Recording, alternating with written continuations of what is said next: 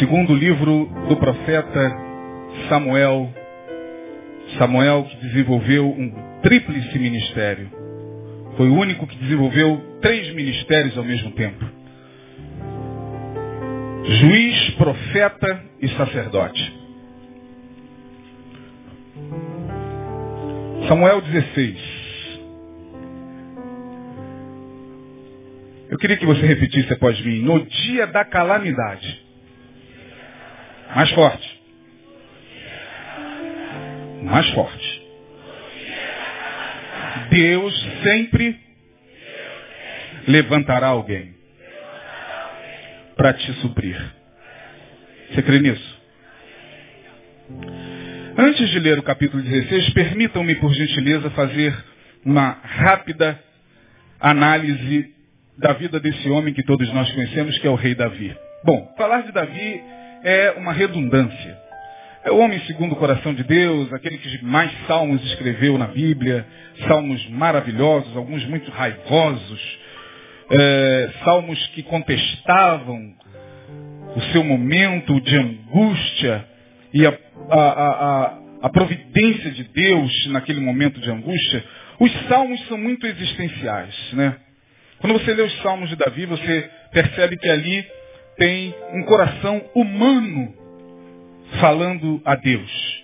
É porque a gente lê com muito romantismo, mas quando a gente tira um pouco o romantismo de lado, aquela questão de que da inspiração, porque a Bíblia toda ela foi inspirada pelo Espírito Santo tal. Claro, todos nós sabemos que a Bíblia foi inspirada pelo Espírito Santo, mas às vezes faz-se necessário contextualizar algumas passagens e trazê-la para o nosso contexto, para que a gente possa perceber a humanidade daqueles homens. E Davi é, sem dúvida alguma, uma personagem, como é que eu poderia dizer? É, que chama-nos a atenção não pelo fato dele ser um adorador, não pela maneira como ele adorava, não pelo fato dele ter vivido em uma época onde a lei de Moisés prevalecia, né, podemos assim dizer que Davi rompeu muitos paradigmas à época, porque parece que ele foi um dos únicos, se não o único que vislumbrou a graça em plena lei. Foi ele que rompeu com todos os ritos, com todas as tradições, com muita coragem diante de Deus. Houve um momento, por exemplo, em que ele estava guerreando com alguns homens e seus homens estavam famintos. Ele precisava continuar a guerra e se os homens não comessem, a batalha seria certamente perdida. E ele não tinha outra alternativa. Entrou no templo de Deus, foi ao altar de Deus e ali tinha os pães da proposição onde os sacerdotes colocavam ali e somente os sacerdotes tinham autoridade para tocar naqueles pães. Só que Davi entra no templo, olha para a mesa, olha para os pães e tem aquela, aquele insight.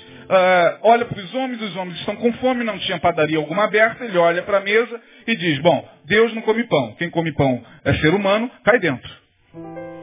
E os homens comeram os pães da proposição. Ele tinha que cair fulminado, mas Deus não fez absolutamente nada. Então Davi rompeu ritos, quebrou tabus. Davi foi alguém que realmente é, deixou o seu nome na galeria dos heróis, e é claro, não só ele, mas quando a gente fala dele, a gente fala de um homem que é muito, tem muito, muitas controvérsias na sua história, porque se você para para analisar, como é que Deus chama é, alguém e diz que esse alguém é o seu ungido, é o seu bibelô, é o homem segundo o seu coração, e esse homem é, não só havia adulterado, como também arquitetou, foi o mentor do assassinato da mulher com quem ele deitou. E não só isso, o homem que ele mandou matar, colocar à frente de batalha, era o homem mais fiel do seu exército. E aí você fica assim sem entender porque Deus tem dessas coisas. Deus, quando escolhe, ele tem os seus desígnios. Não tem como a gente ficar é, julgando com o nosso, os nossos critérios humanos, o porquê que Deus escolhe algumas pessoas e acha graça em algumas pessoas. Deus conhece cada ser humano na face da terra e Deus trata com cada um segundo o seu propósito. Ponto final, irmão. Não tem como a gente ficar questionando o porquê de algumas pessoas ainda estarem vivas. Dias desses eu estava conversando com meu filho, meu filho estava falando do Maradona.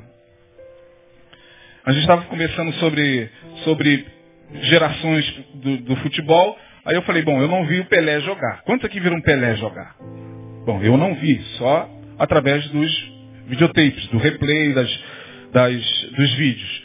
Mas eu vi um grande craque jogar, que foi o Zico. Meu filho não viu o Zico jogar. Mas viu outros craques jogarem, como Neymar, é o craque da sua geração. Estávamos conversando e aí paramos no Maradona. E meu filho falou, pai, mas o Maradona é muito bom de bola, eu acho ele melhor ou igual ao Pelé. Eu falei, bom, aí não sei. É, o Maradona diz que a mãe dele diz que ele é o melhor.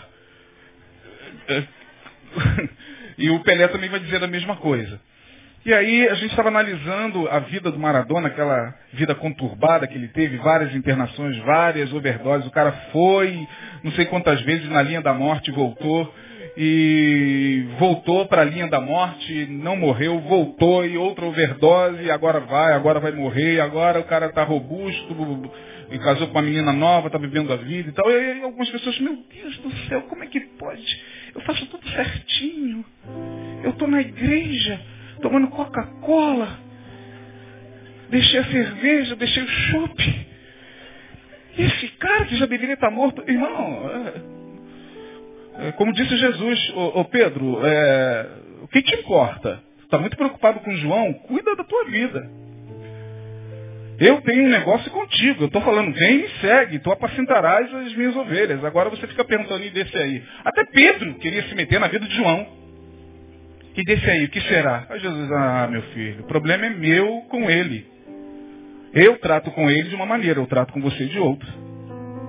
Não adianta a gente querer ficar medindo os outros pelos nossos critérios. E Davi foi o homem segundo o coração de Deus. Mas Davi também foi um dos que mais viveu calamidades na sua vida. Irmão, calamidade é uma coisa que não é nova, né? É nova quando chega pra gente, sobretudo quando nos pega de surpresa. Quando nos tira o chão, quando nos arranca do lugar de segurança que até então julgávamos permanecer ali por muito tempo, a calamidade chega, como chegou no Nepal, como chegou no Haiti, como chegou em Santa Catarina, Deus queira que não chegue no Rio de Janeiro. Mas a calamidade é algo que chega na vida de todos nós. Muitos de vocês que estão me ouvindo aqui e muitos que nos acompanham pela internet sabem muito bem que calamidade faz parte da existência. Não tem como a gente achar que ah, por servirmos a Deus, Ele nos livrará da calamidade e das consequências, muitas vezes, dos nossos atos impensados. Não tem como. E Davi sofreu muitas calamidades. Uma das piores calamidades aconteceu dentro da sua própria casa. Não foi nem o um adultério com Betseba, não foi a morte do filho dele com, com Betseba, não. Foi um momento que começa no capítulo 13. Ele tinha muitos filhos. Rei, tinha filho com tudo quanto era mulher. Davi, se vivesse hoje, estava bem para o resto da vida, vivendo só de Bolsa Família. Porque o cara tinha muitos filhos. Milhares, dezenas, espalhados pelo mundo. É, eu estou usando na hipérbole. É claro que ele não tinha milhares de filhos. Mas a Bíblia diz que ele tinha muitos filhos. Dentre eles, ele tinha alguns nos quais ele colocou nomes muito bonitos, nomes é, é, que caracterizavam a ternura que ele tinha com os filhos. Por exemplo, o seu próprio filho, né, o segundo filho, o primeiro morreu, mas o segundo que Betseba gerou dele, ele chamou de Shalom Mon, ou Salomão, Shalom, Mon, ou, ou seja, aquele que traz a paz, o pacificador.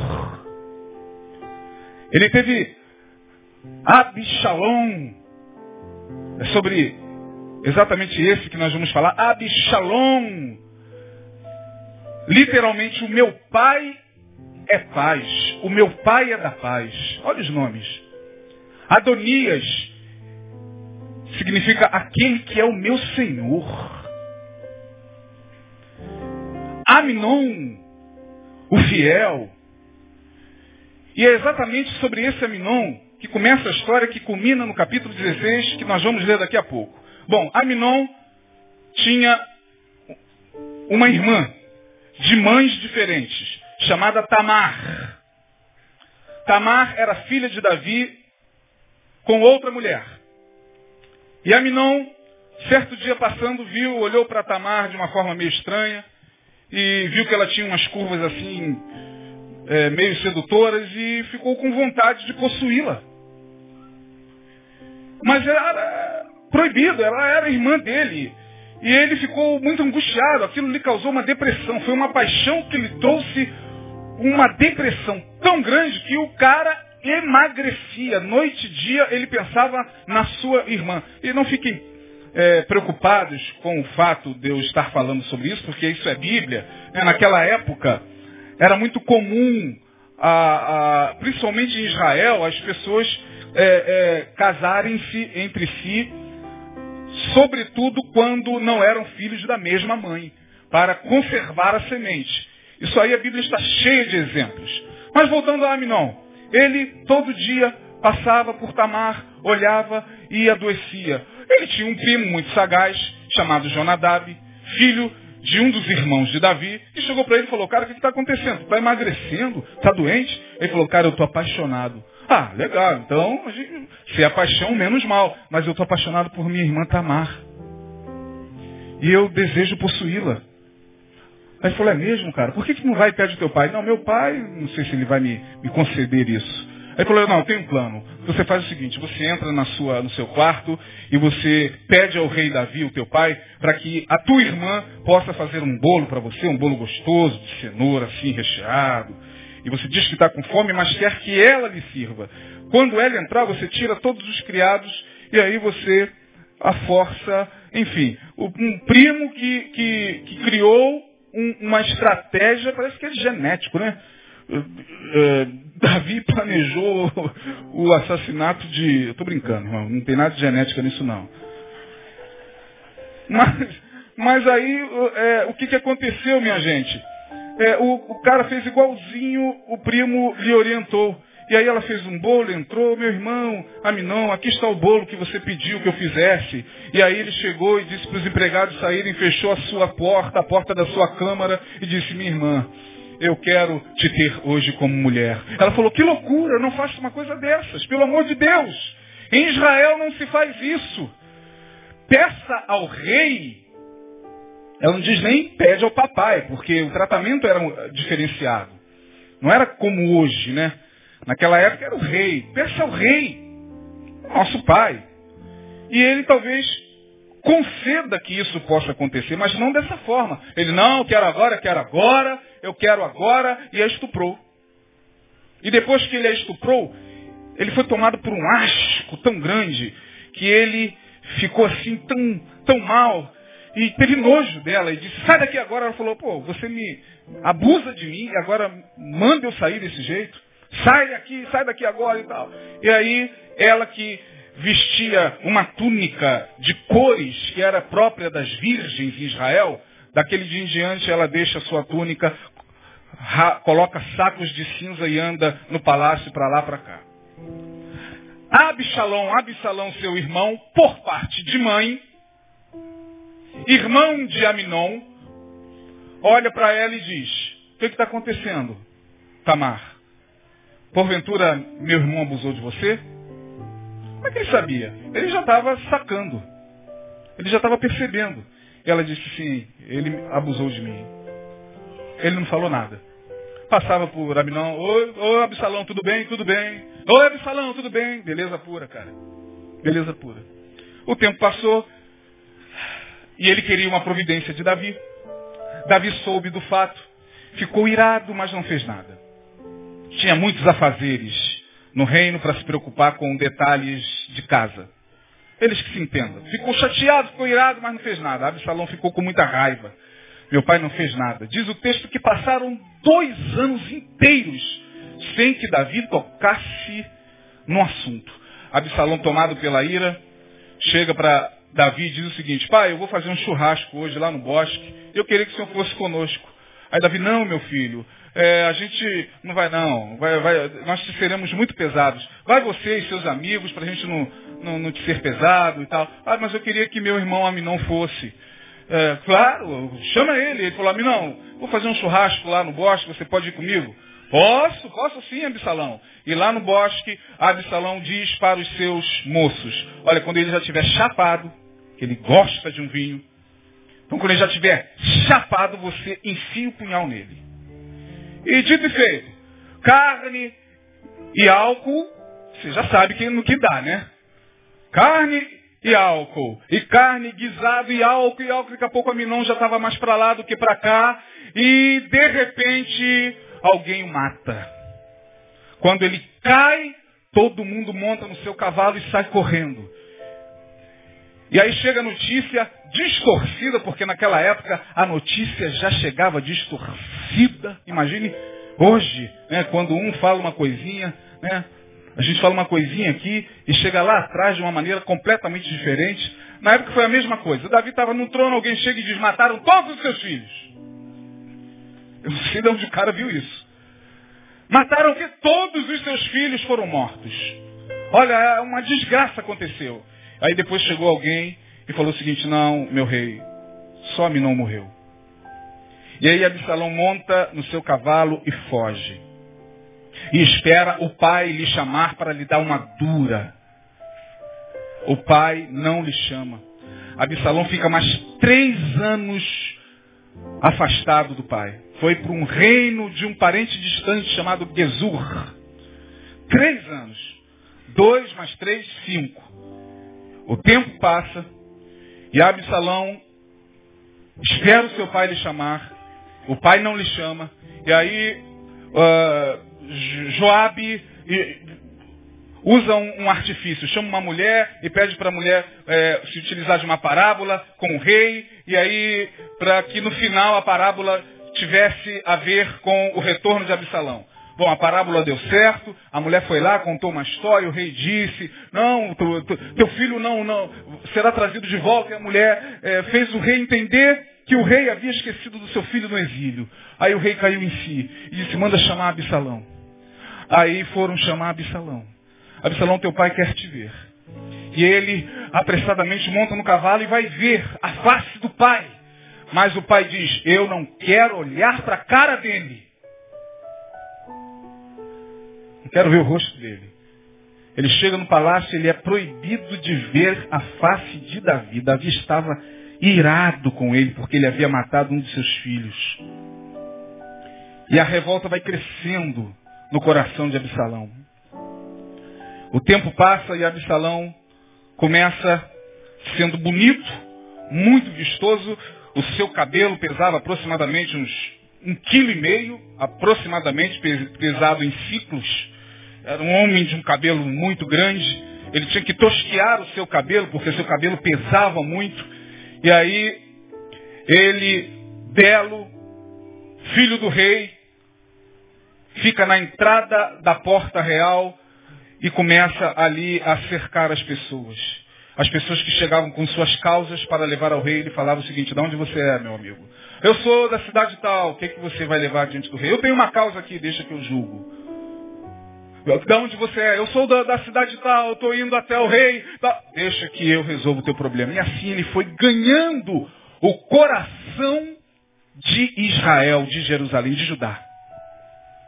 E diz o texto que quando ele percebeu que o seu carisma já havia se alastrado, ele chama alguns homens e diz o seguinte, vá até Hebron, que foi a cidade onde Davi foi aclamado rei.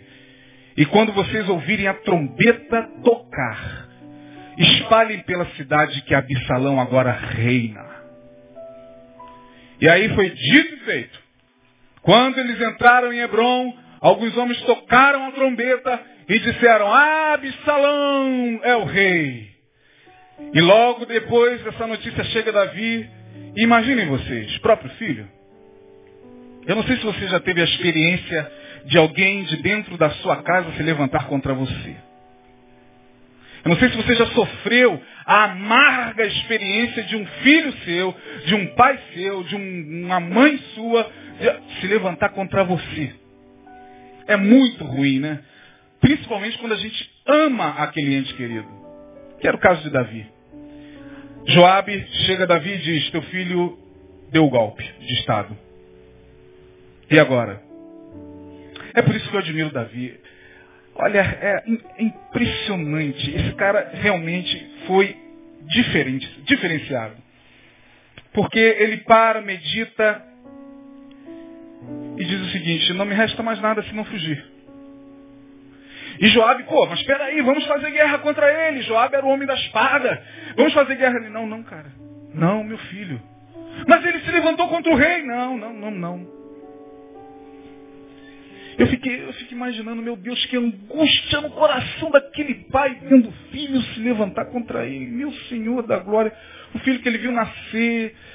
O filho que ele viu fazer o primeiro cocôzinho, o primeiro xixizinho. O filho com quem ele brincava, dizendo, uh, igualzinho do papai.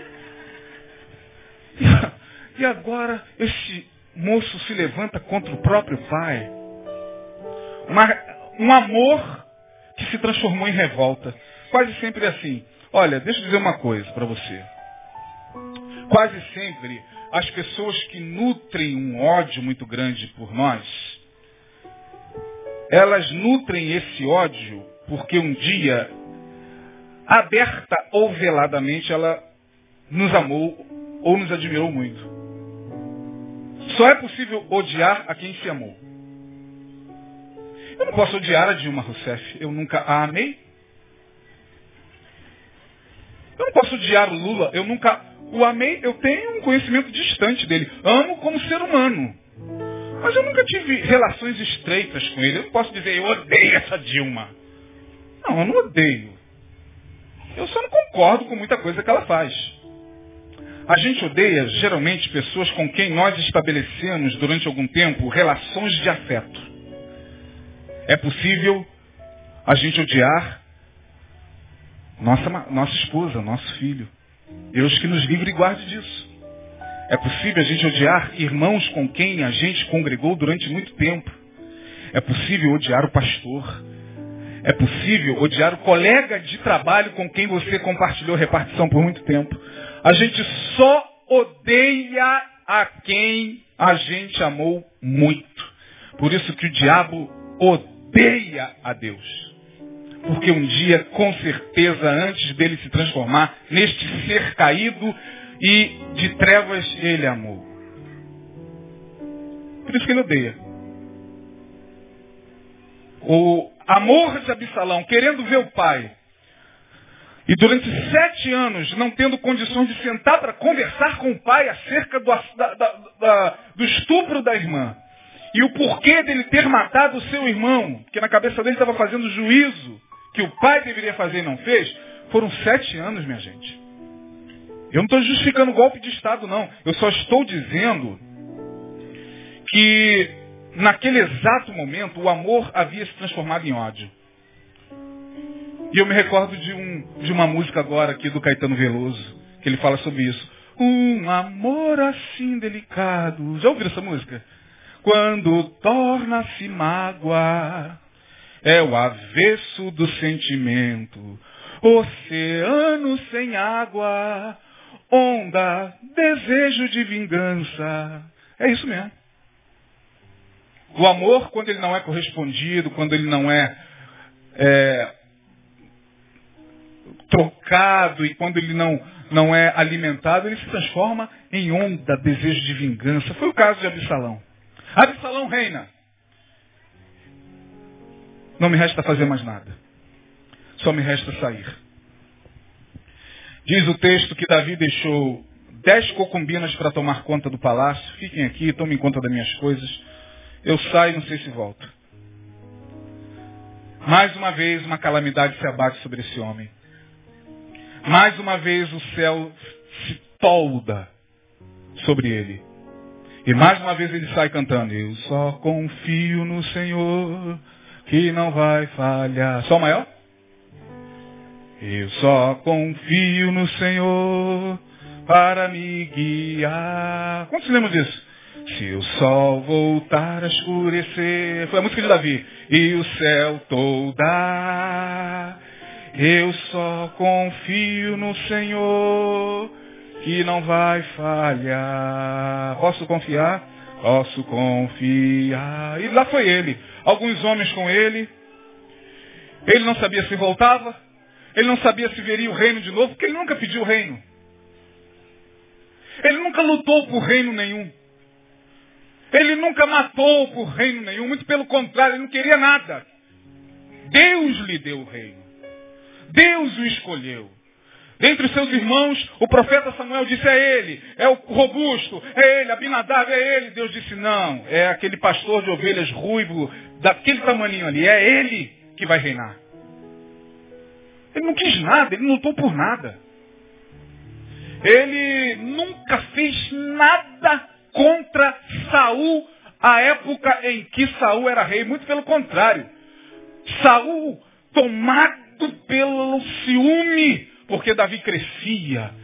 Davi, diz a Bíblia, que ganhava graça diante de Deus e aos olhos de Saul. Saul era tão covarde, tomado pela ira, Saul lhe armou uma arapuca. Disse o seguinte, vem cá meu filho, vou mostrar como é que eu te amo. Ele já tinha matado Golias. Não precisava provar mais nada. Olha, eu vou fazer o seguinte, eu vou te dar a mão da minha filha, Mical, a você. Mas você vai ter que fazer o seguinte, você vai arrancar 20 prepúcios de filisteus. Vai matar os filisteus e vai arrancar do bilau deles 20 prepúcios. Daqueles incircuncisos. Na verdade, ele queria que Davi morresse. Ele queria que Davi morresse pela mão dos filisteus. Bom, isso foi numa segunda. Na terça-feira de manhã, Davi bate lá. Ô meu rei! Ô, oh, já voltou, já voltei. Não voltei com 20 prepúcios, não. Voltei com um quilo. Matei muito mais do que você me pediu. Com Deus era com o cara.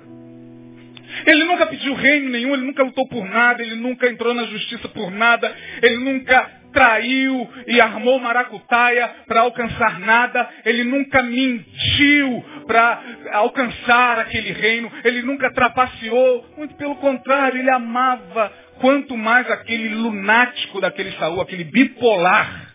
Porque Saul era bipolar. Alguns autores dizem que o problema de Saul era transtorno. Hoje, pela psiquiatria, ele tinha um transtorno bipolar. Cara estava jantando, daqui a pouco ele pegava uma lança e. Vum! Em Davi, Davi. Pum! O que, que é isso? Aí Jonathan, pai, toma aqui o Rivotril. Não fui falar hoje sobre o Rivotril.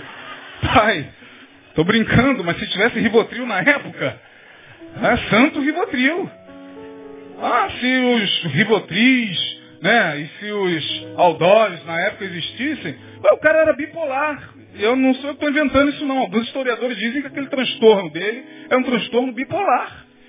E ele queria matar o cara. Ao mesmo tempo que ele estava lá, eu sou o rei, o Senhor é comigo, ele queria matar o pobre do Davi. E Davi sempre se esquivando dele e dizendo, quem sou eu para fazer algum mal contra o ungido do Senhor? Quem sou eu? Mas, cara, quem sou eu? Então Davi nunca quis nada. Davi pensava como Jó. Eu vim nu a este mundo e nu voltarei dele. O Senhor deu, o Senhor agora está tirando pelas mãos do meu filho, que seja. Então vamos embora. Foi com alguns homens. Foi cantando Eu só confio no Senhor, o sol voltou a escurecer, ele vai pelo vale da sombra da morte, dizendo, ainda que eu ande pelo vale da sombra da morte, não temerei mal algum, porque tu estás comigo. A tua vara e o teu cajado me consolam. Preparas uma mesa e tal, e os homens atrás, não, meu rei, vamos voltar lá, vamos batalhar. Não, não, não, não, meu filho. Meu filho. Vamos passar pela aprovação, porque Deus está por detrás disso. Olha o pensamento do camarada. Seria muito diferente do nosso hoje. Porque a gente, quando perde um pouquinho, a gente já fica desesperado. Quando a gente é desestruturado, quer seja pelos fatores externos da vida, quer seja pelos fatores internos, a gente já fica naquele desespero, Deus, o que está acontecendo? Senhor, meu Deus, que eu estou fazendo tudo certinho, eu estou cantando, eu estou dando dízimo, eu, tô, eu sou teu servo. A gente já se desespera. A gente não é capaz de parar e falar, caramba, a calamidade chegou, mas por que, que a calamidade chegou? Se ela chegou, é porque Deus permitiu. Então Deus tem algo no final de tudo isso. Ele pensou desse jeito. E mais ainda, ele disse, Deus está incitando o coração do meu filho contra mim. Eu acho que um pouco da culpa, um pouco daquela culpa que todos nós carregamos pelos nossos pecados, que eu e você carrega, inevitavelmente, por havermos pecado em muitas coisas contra Deus a gente anda meio assombrado. Não é verdade? A gente é, sabe que não está ali fazendo a vontade de Deus como Deus queria. E aí, qualquer coisa que acontece assombra a gente. O carro bateu no nosso carro. Senhor, tem misericórdia de Senhor. Quebra a perna, Jesus, Jesus. Ai, Jesus. Tem misericórdia de mim, sair da tua presença, Senhor. Ai, meu Deus, só queria saber de praia e de futebol. Ai, meu Deus, só queria saber de pegar mulher. Ai, Jesus, estou voltando. Ai, Senhor. Mas é assim mesmo, não tem como não ser diferente. A gente vive assombrado pela culpa o tempo todo. A gente peca e a gente vive. É, não é que Deus mudou, é que o nosso psiquismo muda em relação a Deus. É natural, minha gente. A gente fica assombrado com Deus. A gente fica meio apavorado com Deus. Coisas, né? E Davi talvez pensando no adultério ainda e na morte daquele homem. Sei lá. Ele falou, sei lá, acho que é Deus que está permitindo isso, cara. É Deus que talvez tenha levantado meu filho contra mim. E tem um fato interessante que quando ele se torna rei, ele, Saul já havia morrido, Jonatas também, e a casa de Benjamim, que era a casa de Saul, estava toda dispersa. Ele reúne a casa de Benjamim, que era da tribo de Saul, e pergunta quem é lá, quem sobrou dos filhos dos filhos de Saul? Oh meu rei, sobrou um filho de Jonatas. Filho de Jonatas, quem é? Mefibosete. Quem deu essa notícia a ele foi Ziba. Ziba, que também era da casa de Saul. Só que Ziba não gostava de Mefibosete. Mefibosete era aleijado, aleijadinho dos pés. E aí Davi falou o seguinte, Ziba, vai lá, traz Mefibosete, filho de Jonathan, filho de Saul, traz ele para o meu reino e cuida dele. Ele vai comer do meu pão, ele vai sentar à minha mesa, ele vai ter toda a regalia, ele será um nobre. E aí diz o texto que Ziba, meio contrariado com a ordem do rei, porque ele não gostava de Mefibosete. Ziba era um cara meio malandro, meio espertão. Ziba fez o que o rei havia falado. Mas Davi estava no vale da sombra da morte, na calamidade, no dia mau. E agora sim, depois dessa introdução, capítulo 16, para a gente terminar. Passando Davi um pouco mais adiante do cume, só estava ele e os homens que com ele estavam. Ah, ah, deixa eu contar um detalhe para incrementar a história. Né? Ele deixou dez concubinas no reino e o filho dele é, teve uma ideia brilhante. Absalão entra no reino, se torna rei, coloca a coroa do pai na cabeça e diz o seguinte, bom, vocês que são as concubinas de meu pai vão transar comigo à vista de todo Israel. Aí mandou chamar todo o povo de Israel, armou uma tendinha, sexo explícito, playboy ao vivo. Pegou todas as concubinas do pai à vista de todo o povo, para desonrar o pai. Dureza, né, irmão? Dureza. E Davi está lá, andando, e diz o texto. E passando Davi um pouco mais adiante do cume, eis que Ziba, o moço de Mefibosete, desse que falei, veio encontrar-se com ele com um par de jumentos albardados, e sobre eles duzentos pães, com cem cachos de passas e cem de frutas de verão e um odre de vinho. Aí o cara sai com tudo isso, encontra Davi lá no deserto, e Davi olha e vê Ziba e diz, o que tu pretendes com isso? E disse Ziba, os jumentos são para a casa do rei, para os homens montarem, e o pão e as frutas de verão para os moços comerem, e o vinho para beberem os cansados no deserto. Então disse o rei, onde está, pois, o filho de teu senhor, Mefibosete? E disse Ziba ao rei, este ficou em Jerusalém, porque disse, hoje me restaurará a casa de Israel, o reino do meu pai. Então disse o rei a Ziba, eis que tudo que é teu e tudo quanto tem, é, eis que tudo quanto tem Mefibosete é teu. E disse Ziba, eu me inclino e que eu ache graça aos teus olhos, ó rei, meu senhor. E chegando o rei Davi a Baurim, eis que saiu dali um homem da linhagem da casa de Saul, cujo nome era Simei, filho de Gera. E saindo ele ia amaldiçoando e apedrejava com pedras a Davi e a todos os servos do rei de Davi, ainda que todo o povo e todos os valentes iam à sua direita e à sua esquerda. E amaldiçoando-o Simei, assim dizia, sai, sai homem de sangue e homem de Belial, o Senhor te deu agora a paga de todo o sangue da casa de Saul, em cujo lugar tens reinado. Já deu o Senhor o reino na mão de Absalão, teu filho. Eis-te agora na tua desgraça, porque tu és um homem de sangue. Então disse Abisai, um dos guerreiros de Davi, filho de Zeruia, ao rei, por que amaldiçoaria esse cão morto ao rei, meu senhor?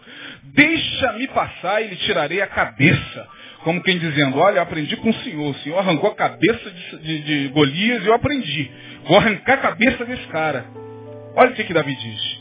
Disse, porém, o rei, que tenho eu convosco, filhos de Zeruia, para deixar-o amaldiçoar? Pois o Senhor lhe disse, amaldiçoa Davi. Minha gente, que coisa de louco. É o Senhor que está dizendo, amaldiçoa Davi. Quem pois diria, porque assim, assim o fizeste. Disse mais Davi a Abissai a todos os seus servos, eis que meu filho, que descendeu de mim, procura a minha morte. Quanto mais ainda este filho de Benjamim, deixai-o que amaldiçoe, porque o Senhor lhe disse, porventura o Senhor olhará para a minha miséria, e o Senhor me pagará com bem a maldição deste dia. Olha que coisa, irmão. Lá está Davi, na desgraça, duro como um coco, na deprê, com alguns poucos homens ao seu redor. E aí, desgraça pouca, como é que diz o ditado? É o quê? É bobagem? Sai alguém e de longe ainda pega a pedra e atira sobre ele. Vai, miserável! Desgraçado! Bem feito! Bem feito! Eu sabia que esse teu dia chegaria. Eu sabia que você não era esse santo todo que você diz que é. Eu sabia que você não é esse homem de Deus, essa mulher de Deus que todo mundo acha que você é. Eu sabia. Eu sabia que o teu dia ia chegar, miserável. Vai, as pedras é, quase que pegando em Davi. E aí, e aí o, o, os filhos de Zeruia, Abisai, um guerreiro disse, eu vou voltar lá e vou trazer a cabeça dele fresquinha aqui para o Senhor. Davi, não, não, não, não. Deixa ele me amaldiçoar, deixa. Porque é o Senhor quem está incitando para me provar. É o Senhor quem está permitindo essa maldição para ver o que há no meu coração. Eu me lembro de um texto lá de Deuteronômio que diz, Moisés antes de morrer reúne o povo e diz, o Senhor, ó Israel, vos tentou. O Senhor vos deixou ter fome. O Senhor vos deixou ter sede. Ouve, ó Israel, o Senhor vos tentou de todas as maneiras nesses 40 anos e o Senhor vos deixou ter fome, vos deixou ter. Aliás, o Senhor permitiu a fome, permitiu a sede, para ver o que havia no vosso coração. Para ver como vocês reagiriam a essa provação. para que vocês soubessem que nem só de pão vive o homem, mas de toda a palavra que sai da boca de Deus. Foi essa palavra que Jesus usou contra o diabo, lá de Deuteronômio. E Davi sabia disso. O Senhor está me testando. Eu estou aqui na provação, e na provação eu poderia pelo menos me vingar desse miserável desse Simei. Eu poderia pelo menos pegar essa minha angústia, essa minha, esse meu, esse meu afeto que está traspassado pela dor e voltar lá e falar, arranca a cabeça desse miserável. Mas não. Davi disse, deixa. Deixa, deixa, deixa. O Senhor certamente vai transformar essa maldição em bênção. E aí eu quero dizer uma coisa para você, dar uma notícia muito interessante para você. Você sabia que tem gente esperando a tua queda? Olha aqui para mim. Tem gente doidinha para você cair. Olha aqui para mim, você que está na internet. Tem gente doida para chegar o dia da tua desgraça, irmão. Tem gente que está torcendo para esse dia chegar. Tem gente que não gosta de te ver feliz, não gosta de te ver abençoado, não vai com a sua cara, não gosta da maneira como você é, não gosta do teu jeito de ser e está doido. São os cineis da vida. E que vão se alegrar no dia da tua calamidade, você pode ter certeza. E o Senhor vai levantá-los nesse dia para testar o teu coração. É aquela pessoa que vai chegar bem feito. Olha lá, tá nessa situação porque é metido pra caramba. Passava aqui com aquele carro zero, agora tem esse carrinho aí, 98. E você nunca esnobou ninguém, você nunca teve para esnobar ninguém, mas bem feito. Olha lá. E tá sabendo, ó, teve que vender a casa própria, acho que são os cimeiros da vida. A gente está rodeado de si mesmo, irmão.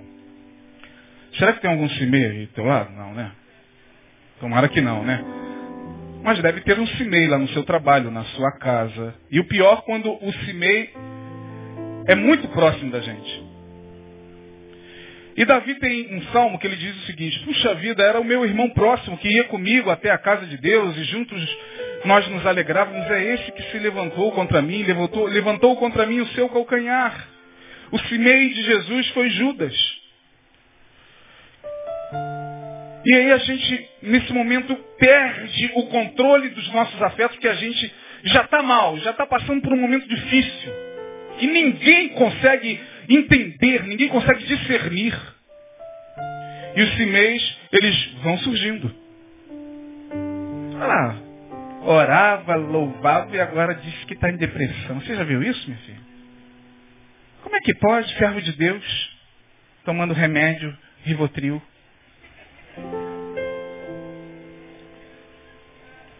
Como é que pode uma coisa dessa? São os mês.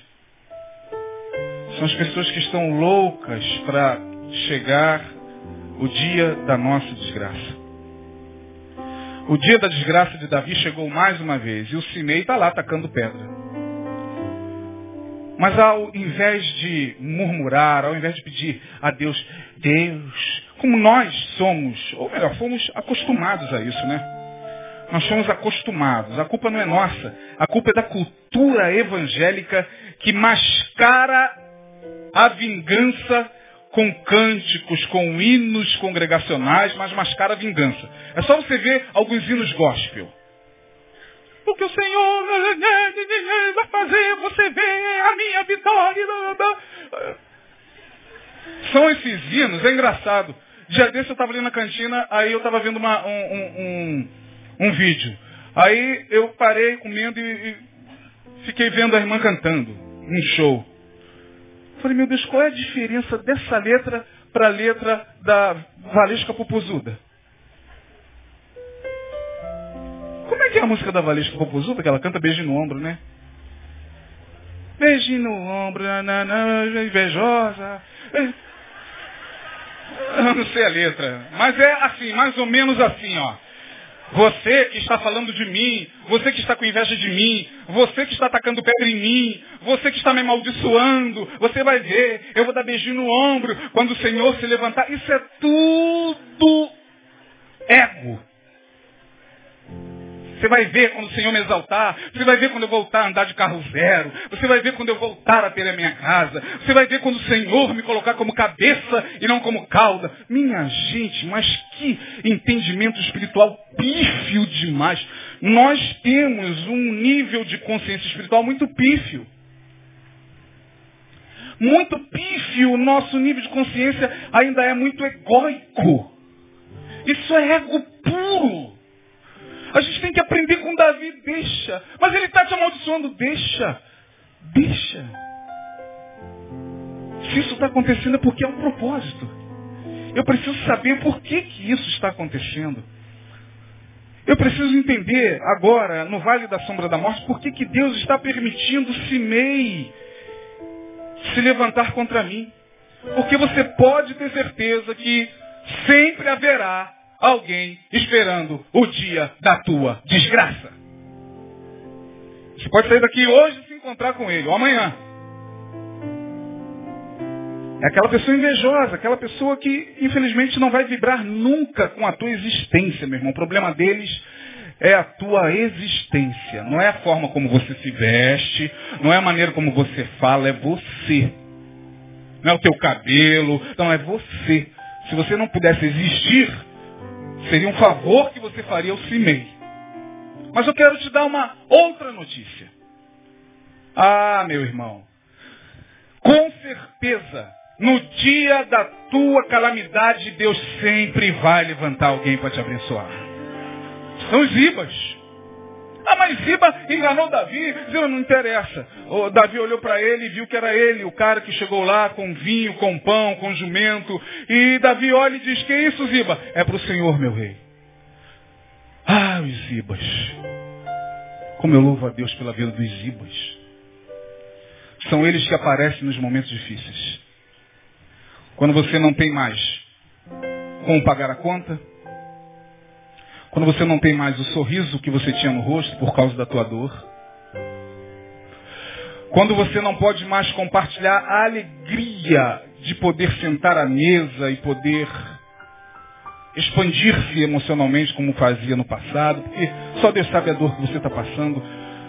Quando você está naquele momento de extrema angústia, Deus sempre pinça um ziba para colocar do teu lado. E diz assim, meu filho, tem Simei na tua vida? Tem. Mas tem Ziba também. Mas Senhor, Simei, Simei, meu filho, tira os olhos de Simei e se volte para Ziba. Tire os olhos da maldição e se volte para a bênção. Está muito preso em quem está te amaldiçoando, em quem não gosta de você, em quem fala mal de você. E os que falam bem de você? E os que são pau para toda obra ao teu lado? E os que sentam com você no pó da terra e lamentam e choram com você? E chegam e sem ter nada no bolso que tem reparte de estoma. Porque é amigo. Porque olha para você e não vê o que você pode dar. Olha para você e vê o que você é. Eu fico pensando, meu Deus, tem misericórdia da minha vida. Eu falo para Deus todo dia. Que nunca falte na minha vida um ziba sequer. Porque nós somos amados por aquilo que nós produzimos. Por que, que o pastor Isaías é uma benção? Ah, ele é uma benção porque, olha, ele abençoa a gente, ele prega. Por que, o pastor uma benção? Porque, olha, um homem da palavra de Deus, alimenta a gente. Mas, e, e, e só isso? Mas por que ele é... Não, porque ele é uma referência para mim, um homem de Deus, a família dele é toda certinha. Não, não, não, tira tudo isso. Tira a família certinha, tira tudo isso que sobra. Ah, mas é, é, só o Ziba consegue enxergar o que sobra. Só o Ziba e tem um olhar mais profundo para a gente no momento da dor. Só ele consegue discernir a, a, a, a, energia das nossas emoções sem a gente abrir a boca. Interessante. É aquela pessoa que chega, olha para você e diz, cara, tu tem dívida, não tem? Me dá aqui a tua conta que eu vou pagar. Sem você ter falado nada. Eu não sei quantos de vocês já tiveram essa experiência. Eu já tive, irmão. Aí teus olhos enchem de lágrimas, porque, meu Deus, como é que esse cara sabe? Eu canso de dar esse testemunho. Eu me lembro quando eu estava. É, já ia falar quando eu estava grávida. Ó. Quando, quando minha esposa estava esperando o nosso segundo filho, Marcos Paulo. Meu filho está aí. Ele veio, Leandro. Está aí? Cadê o Marcos Paulo? Ô meu filho. Oh, cadê ele? Veio não? Está lá fora? Ah, está lá fora. Oh, você está tão distante do povo. É, o meu filho estava para nascer. Eu estava desempregado. Eu morava numa kitnetzinha cedida, é, de muito bom grado por, por, pessoas muito maravilhosas, que eram os meus sogros. Mas uma kitnetzinha pequenininha, eu dava graças a Deus e glória a Deus, porque ali pelo menos não pagava aluguel. Ganhava hoje o equivalente a dois salários mínimos, aí você vai me perguntar, mas por que você casou? Olha, isso aí não interessa. Mas eu tinha um bom emprego, perdi esse emprego, fiquei desempregado, e quando eu fiquei desempregado, é, a minha esposa falou, é, eu estou grávida. Bom, eu morava num lugar onde era um quarto, uma cozinha e um banheiro de meio por meio. Ah, isso aqui era uma suíte perto do meu banheiro. A metade disso aqui. Aí quando a gente, quando um saía para escovar o dente, o outro entrava assim, pequenininho, pequenininho, mas é, minha filha, já nascida, dormia num berço apertado pra caramba. Ali no quarto tinha televisão, tinha tudo e tal. Uma cômodazinha. Aí falei, meu Deus, agora onde eu vou botar outro filho, Senhor? Ai, meu Deus, por que, eu não casei no século XXI? Com mais esclarecimento, com mais... Estou brincando. É, veio. E veio é, porque Deus permitiu, meu filho é uma bênção. Quem olha para o meu filho está me vendo inteligente, quase morreu nos meus braços uma vez, mas está ali. E aí eu falei, Adriana, e agora? Ela falou, é, segunda-feira eu vou, eu vou fazer a ultrassonografia. Falei, ah, legal. Eu já tinha uma menina, eu queria um menino. Mas naquele dia, eu me lembro que há uma semana atrás, a gente, na hora da janta, é, rachamos um ovo. Falei, o que, que tem para jantar, Adriana? Um ovo. Falei, glória a Deus. Mais o quê? Meio tomate. Falei, bom, ovo com tomate, arroz e feijão tá ótimo. Vamos comer isso. E a dispensa já esvaziando. Na sexta-feira, uma irmã para lá em casa de Kombi e diz o seguinte, vamos sair, varão. Falei, para onde ela? É mistério de Deus. Eu vim de lá pequenininho, irmão.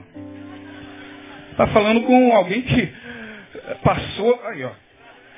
Olha o diabo já se levantando contra Satanás. Tá, mano? Tô brincando.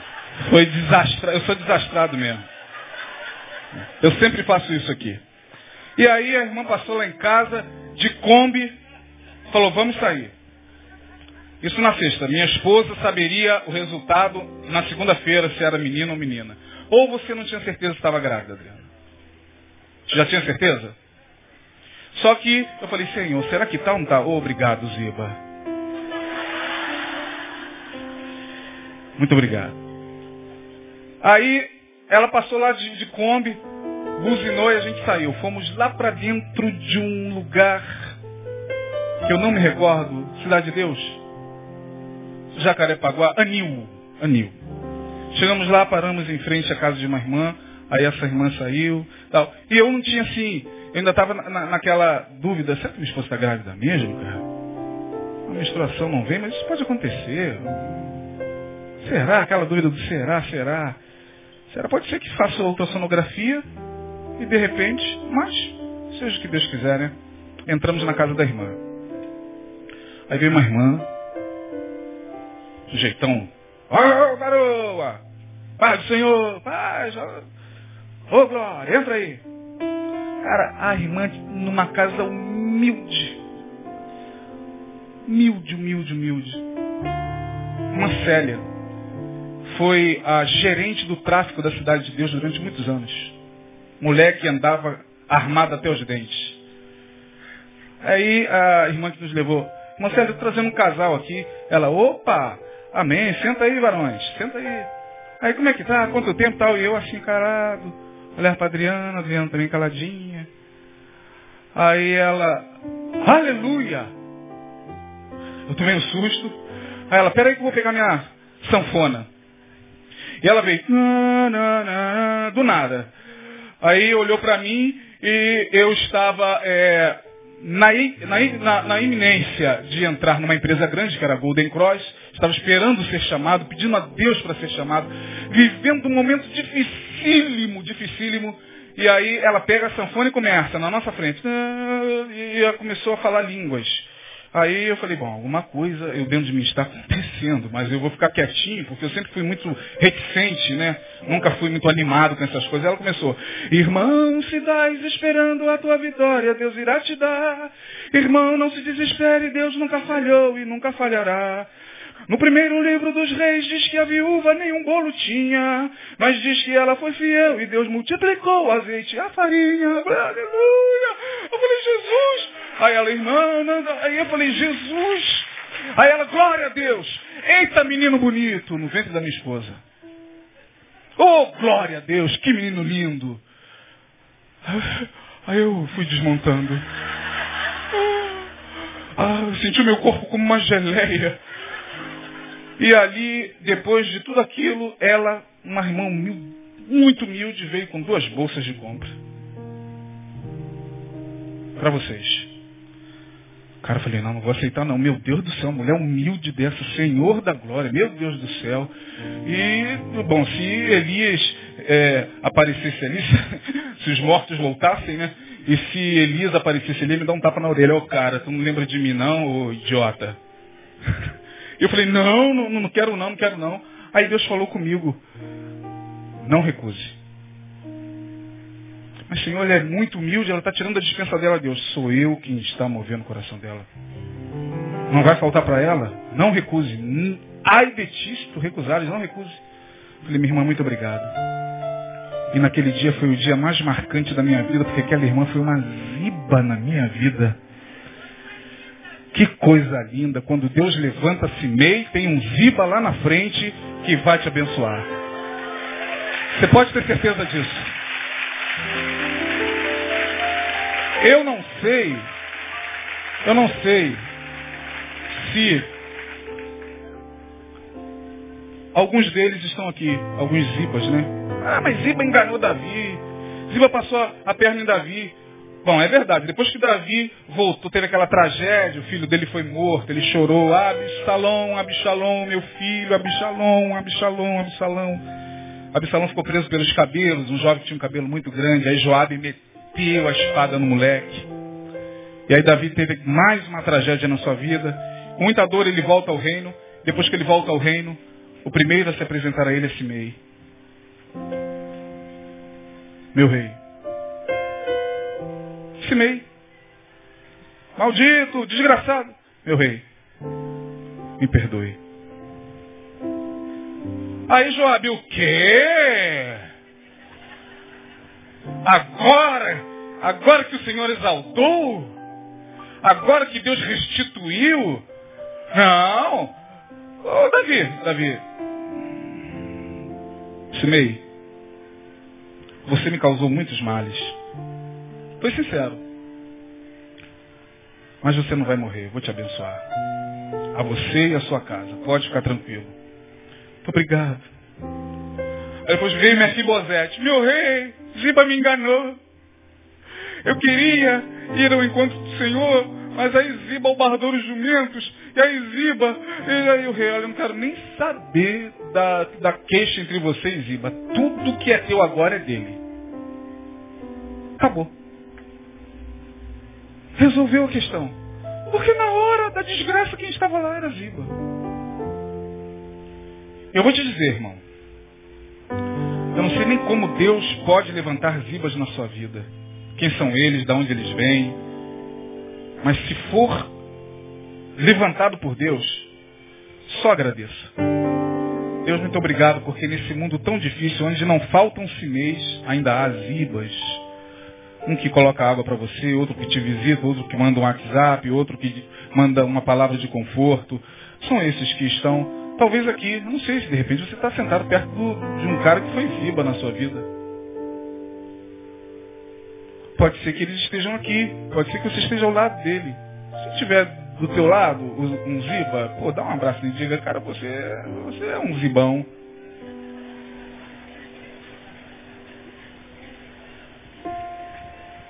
Portanto, finéis nós sempre os teremos. Deixando para trás as maldições sinéicas. Nossa. Olhemos para as bênçãos zibaibas. Porque sempre vai ter alguém esperando o dia da tua desgraça, mas sempre Deus vai levantar alguém para te abençoar no dia da calamidade. Você recebe essa palavra, irmão? Seja assim então na sua semana, no seu dia e durante toda a sua vida. Em nome de Jesus. Amém? Deus abençoe. Fique de pé. Se tiver um ziba aí perto de você, se você já reconheceu que naquele momento de dor ele teve lá, vai lá dar um abraço nele. Vamos terminar assim, né? Glória a Deus. Obrigado, Jesus. Jesus é o maior de todos eles. Aleluia. Vamos orar. Oito. Glória a Deus. Não se sinta só. Se você está passando pelo dia da calamidade, Deus não vai te desamparar, irmão. O socorro virá. Socorro virá. E se você pode ser um ziba na vida de alguém, eu vou usar as palavras de Mardoqueu, quando disse para a rainha Esther, quem sabe para este tempo o Senhor te colocou aí, aonde você está para abençoar essa pessoa. Quem sabe foi para este tempo que Deus colocou nesse emprego, nesse lugar, nessa posição, para você ser um ziba. Então vamos agradecer a Deus porque Ele é bom.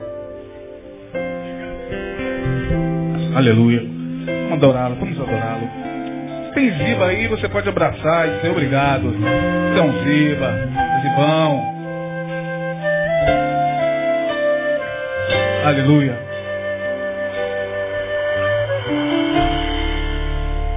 Sei que os teus olhos, sempre atentos, permanecem em mim.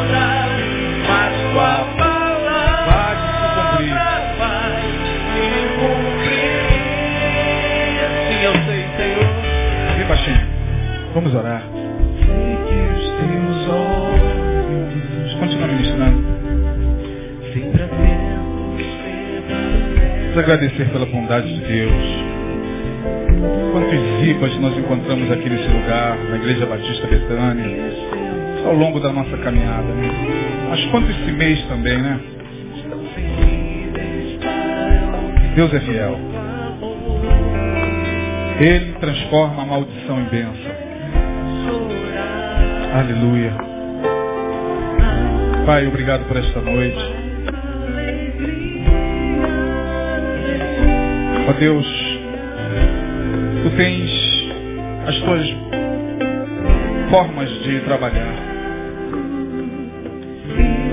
Quem cria a luz, as trevas, diz o profeta. É o Senhor que permite o dia da calamidade, mas no dia da calamidade o Senhor sempre manda o auxílio, o socorro. Nós não estamos aqui para te louvar apenas no dia da glória. E teu servo Davi tinha essa compreensão. Ele não te louvava só no dia da glória e do esplendor do seu reino. Ele te conhecia, Senhor. Aleluia. Permita que te conheçamos nessa profundidade de poder te glorificar, quer no dia bom, quer no dia mau. Ajuda-nos. Ajuda-nos a esperar em Ti, ajuda-nos a não murmurarmos e voltarmos contra aqueles que nos amaldiçoam, que nos detratam. Ó oh Deus, dá-nos essa capacidade espiritual de aguardar no Senhor. E de poder perdoar como Davi perdoou Simei. Dá-nos essa nobreza. Porque foi isso que teu filho Jesus nos ensinou. Quando morria na cruz e olhava para tantos cimeis que o amaldiçoavam, ele disse, Pai, perdoa-lhes, perdoa-lhes, porque eles não sabem o que fazem. Ajuda-nos, Senhor, dá-nos uma semana de reflexão, de vitória, de ânimo na tua presença. Uma semana onde a tua palavra e os teus ensinamentos neste lugar possam fluir em nossos corações. Tome tuas mãos, ó Deus, teus servos, pastor Neil e pastor Paulo Elias, traga-os debaixo das, tua, das tuas mãos até o Brasil. Guarda o voo dos teus filhos. Coloca anjos ao redor desse voo. Ó Deus, e nós te glorificamos pela missão cumprida. Leva-nos em paz agora. Dá-nos uma noite abençoada. No nome de Jesus, nós assim te pedimos que a graça de Deus, o Pai, que a comunhão do Espírito Santo e que o amor de Jesus Cristo esteja sobre a igreja de Jesus, hoje e sempre. Amém e amém. Aleluia. Deus abençoe.